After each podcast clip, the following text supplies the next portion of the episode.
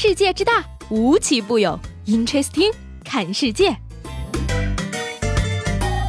本节目由喜马拉雅青岛独家出品。Hello，各位好，欢迎收听本期的 Interesting，我是西贝。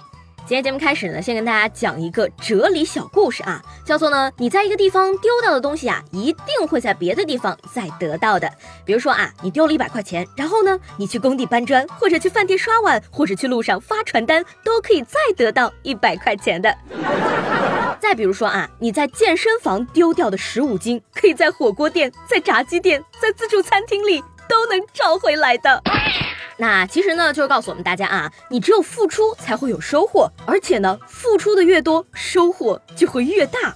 说美国大学生瓦特呢，最近找到了一份新工作啊，然而呢，就在报道的前一天，他的车子坏了。那为了不迟到呢，他连夜出发，在步行了三十二公里之后啊，他被警察叔叔发现了。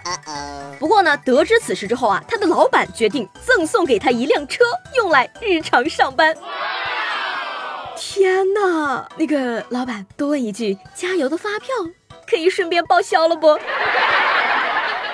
相反的话呢，如果说你付出的少，却想要得到的多的话，这种行为呢，你就要承担一定的后果了。说这个，在二零零九年到二零一一年两年的时间里啊，邓某为了偿还高利贷，利用他所担任的沙县水南玉皇阁会计的便利呢，将这个水南玉皇阁呢存在沙县信用社账户内的八十余万元呀挪归个人使用。而近日呢，这个案子呢在沙县法院开庭审理了啊，法庭上呢，邓某也是雷雨连连啊，他表示说，我不知道挪用寺庙里的钱是犯法的，而且呢，挪用这钱的时候我都问过菩萨了，菩萨说能拿，我才拿的。嘿所以说，我们设想一下啊，难道他问的是观世音菩萨，然后菩萨手比了一个 OK，他就拿了吗？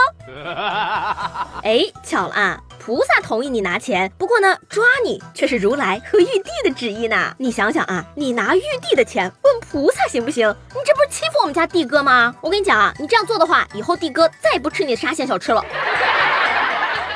我们将说呢，这个要相信科学，不能迷信。但是吧，有的时候我就觉得吧，这个科学呢，可能也需要一定的质疑。你比如说啊，最近呢，中科院植物研究所的博士生表示啊，说雾霾呢属于大气气溶胶的一种。过去三十年里的观测数据显示啊，说气溶胶呢会影响全球森林的光合作用效率，浓度越高，效率越高。那在科学界呢，这并不令人惊讶。不过呢，他同时也指出啊，说这种积极作用呢没有办法为雾霾开脱，反而呢为治理雾霾提出了更高的要求。嗯，这个问题有点难以理解哈。所所以说呢，意思就是地球用不着你来拯救，你们拯救你们人类自己就可以了。地球二氧化碳的浓度比现在高几倍的时候有的是嘛？地球都是这么演化过来的，雾霾也是地球的孩子。那地球呢不会因为雾霾毁灭，毁灭的只有人类自己罢了。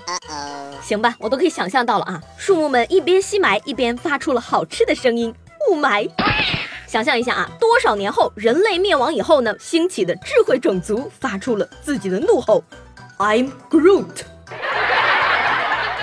不过呢，说到这个人类拯救自己以及种族的延续呢，我觉得现在最需要做的呢，就是要把教育下一代的工作做好。毕竟呢，这个现在家长教育孩子的方式呢，可以说是参差不齐啊。在这儿也希望大家不要变成接下来这位家长一样。说这个七月十四号呢，上海迪士尼乐园啊，有几名女游客相互争执，并发生了体推搡。那事情的起因呢，是一名八岁的男孩啊，碰到了一名女子的臀部。那女子呢，说了男孩几句后呢，男孩妈妈居然发飙，并且打骂了这个女子。那随后呢，迪士尼工作人员赶到现场调解，并将双方都带离了现场。然而呢，在工作人员疏散人群的时候呢，男孩的妈妈还在不依不饶，继续飙脏话，像是什么“你有妄想症吧？你长成这个样，谁摸你屁股？”嘿随后呢，这个上海迪士尼证实啊，确实有此事。那警察叔叔赶到现场处理之后呢，经过调解，被打的女子呢获了一千块钱的赔偿。嗯，我们来理一理这件事儿啊。八岁的男孩对女性做出了疑似性侵的行为，母亲的反应居然是殴打对方。讲道理啊，八岁呢正处于一个接受正确性教育的年纪，结果呢受到的却是这种家长的言传身教。我们先不管孩子到底做了什么啊，家长是不是确实应该反思一下自己的行为呢？所以说呢，之前网络上有一种呼声啊，说为什么都是叫女孩保护自己，却没有人教男孩不要去伤害女孩子呢？还是那句话啊，熊孩子背后呢肯定是有熊父母存在的。小孩子呢可能是无意碰到的，但是呢妈妈的行为其实是告诉了孩子，即使你是故意摸的，妈也给你撑腰，被你摸是他活该。流氓可能就是这么教出来的。在让人，真心的希望啊，所有家长在教自己孩子之前呢，先学会一下怎么做家长。只有你做好了家长呢，才有可能教好孩子。当然了，那这个教好孩子的前提呢，是孩子能够安然的长大。下面请收听《不能让爸爸独自带娃》系列。最近呢，说这个苏州的洪先生啊，独自在家带娃。那五岁的儿子呢，突然就很想妈妈，于是便独自出门找妈妈。可是呢，小孩啊一出门就迷路了，小腿蹭蹭的走了得有七八公里呀。还好呢，最后被警察叔叔发现了啊，不然我估计啊，他可能会走完马拉松全程。但是呢，由于这个孩子太小啊，没有办法给警察叔叔提供关键的信息，于是呢，派出所就发动了全体人员在朋友圈发消息。于是呢，两个小时之后啊，偶然刷朋友圈的洪先生才发现自己的孩子不见了。哎呀，你看看这哪家的家长这么没心眼儿啊，连孩子丢了都不知道？哇，好像是我家的。哎。爸爸不知道儿子走丢了，儿子也不知道爸爸叫什么，真的是亲爹亲儿子了哈。所以说，这是为什么孩子要去找妈妈的原因。还好刷了朋友圈，不然孩子就真的丢了呀。划重点了，朋友们要时不时的刷一下朋友圈，你会得到意想不到的收获。正所谓这个同一个世界同一个爹啊，看来呢，爸爸这个物种。真的不适合带孩子。那说到这儿呢，我就想问大家一个问题了啊。虽然我知道可能我的听众朋友们现在都还没有小孩，但是我还是想问问你们：若干年后，你希望你的儿子或者女儿会用哪一句话来总结你呢？嗯，我先说一个啊，我没有别的什么太大的要求，我就希望呢，我的孩子能说：我妈呀，除了赚钱什么都不会。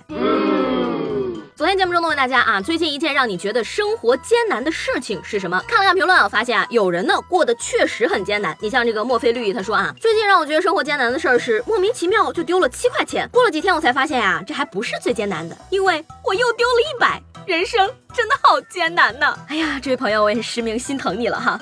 但是呢，有的人的评论让我觉得呀，他过得其实一点儿都不艰难。你比如说这个坐拥江山一统九州说啊，我觉得最艰难的吧，就是大热天的都不敢踏出门一步。我怕最近一段时间呀都很艰难。这位朋友，我跟你讲啊，你这样的体质呢就不适合生活，你呢就适合呀被塑造成一个冰雕，然后放在冰窖里保存。